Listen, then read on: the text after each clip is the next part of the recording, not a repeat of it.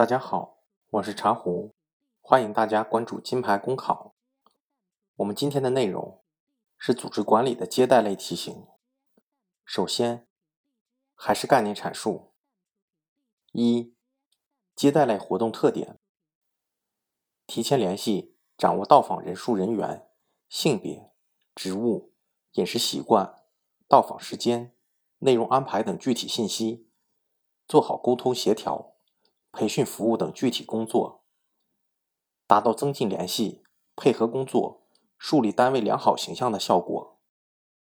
二、接待活动形式的要素特点：小一、时间特点，参考被接待者时间；小二、地点特点，选择接待者的所在工作地；小三、人员特点。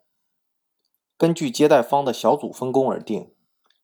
小四，物品特点：交通工具、相关材料、礼品、各种器材等。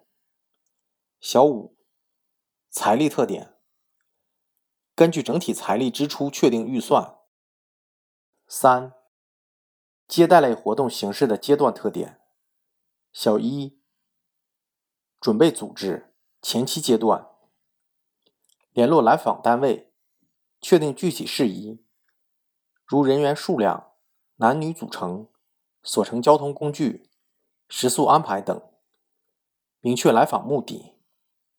小二，协调控制，中期阶段，满足来访人员的具体要求，陪同到访人员做好服务工作。小三，总结提升，后期阶段。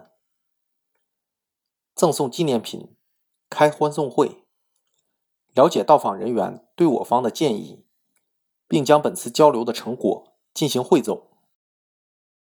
下面举例说明，考生请听题：外事友好单位组成考察团，准备到你单位学习，上级指派你负责接待工作，你如何开展工作？请听友暂停一分钟做思考。考生现在开始答题。外事考察团到我单位学习，是对单位取得成绩的认可。作为单位的一员，我应该遵守以下原则来开展工作：一、远来就是客，用谦虚热情的态度来招待对方，以考察人员满意为自己的根本目标；二、深刻认识到接待工作的好坏。是学习效果的保障。好的接待工作可以更好保障高质量的考察效果。三，在当前反腐倡廉的大环境下，要本着勤俭节约，凡是按照规定的标准来安排各项接待事宜。这就要求既要按照规定标准办事，又要能保证好服务好考察团的每一位成员。本着以上原则。我会采取以下方式开展工作：首先，与对方的考察团负责人员联系，确定到访的人员数量、姓名、职级、饮食习惯、到访时间、考察天数、乘坐车辆等具体情况。然后根据职务、性别、民族、个人习惯，合理的安排住宿、饮食、乘车等具体问题，如。饮食可以选择本地特色菜系，同时要兼顾民族特征。如有回民的同志，也要单独考虑。还要根据考察的天数来确定每天菜品和搭配，让每一位考察人员都能吃到可口的饭菜。其次，要注意考察期间对时间的把握，随时与领队沟通，如早餐开饭时间、上午出发去单位的时间。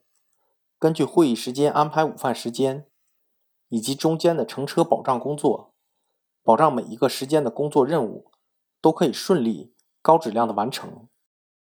再次，要注意细节安排，如会议期间的文件、资料、纸笔、饮用水、电子设备等物品的保障；再如自由时间的出行推荐、当地特色产品、旅游景区路线。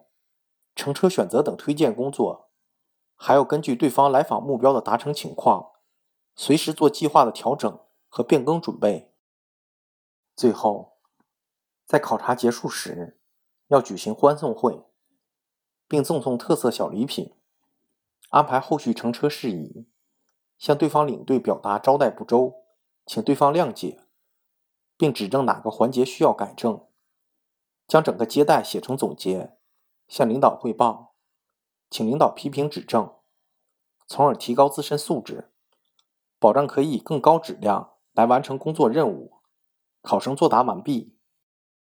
可以说，接待类题目在现在的考试中单独考的情况比较少，通常会嵌套在其他的组织题型中。